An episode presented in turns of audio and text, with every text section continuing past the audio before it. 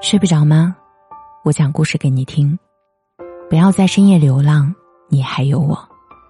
我是主播夏雨嫣，谢谢你听到我。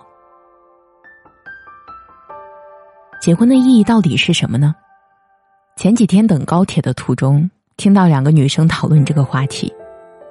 其中有一位女生说，结婚的意义大概就是兰蔻变大宝，阿玛尼变拼多多。那既然这样的话，我为什么不继续坚持我原本的人生呢？我没有办法想象我原本光鲜亮丽，买得起我想用的护肤品、奢侈品包包等等，然后有一天，我变成伺候全家吃喝，整天围绕孩子、老公转，没空收拾自己的黄脸婆。但是想到这样的生活，我就已经对婚姻没有任何渴望。当然，本身我也并不追求。我太清楚，像我这样的人，跟谁都过不了一辈子。你要我该怎么去过这一生呢？我没有办法想象，我随便嫁人，接受一个所谓合适但我并不喜欢的人。我不知道我该怎么去过我未来的人生，我甚至已经想象到那个场景。在所有亲朋好友的祝福下，两家人操办举行了一场特别盛大的婚礼。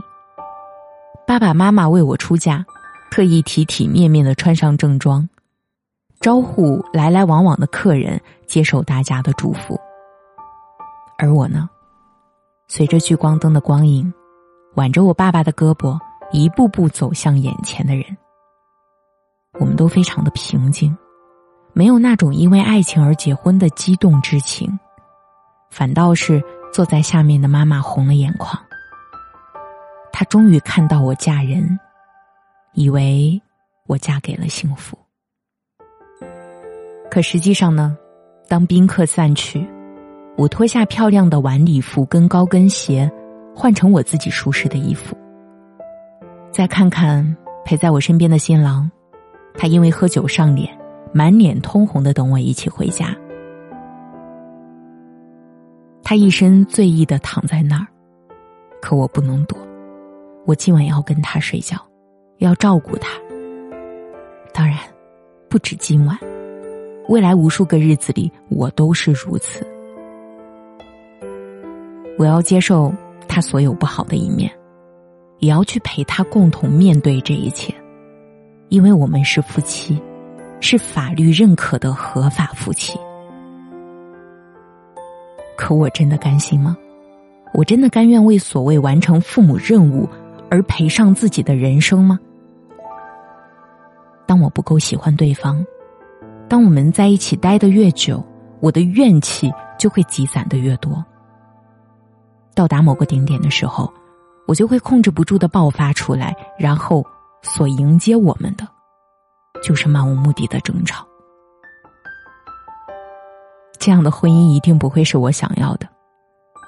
最终我不会将就，那自然就选择离婚。所以婚姻的意义到底是什么呢？是折腾一番，证明给父母看，其实我真的不适合婚姻吗？我是主播夏雨嫣，谢谢你听到我。晚安。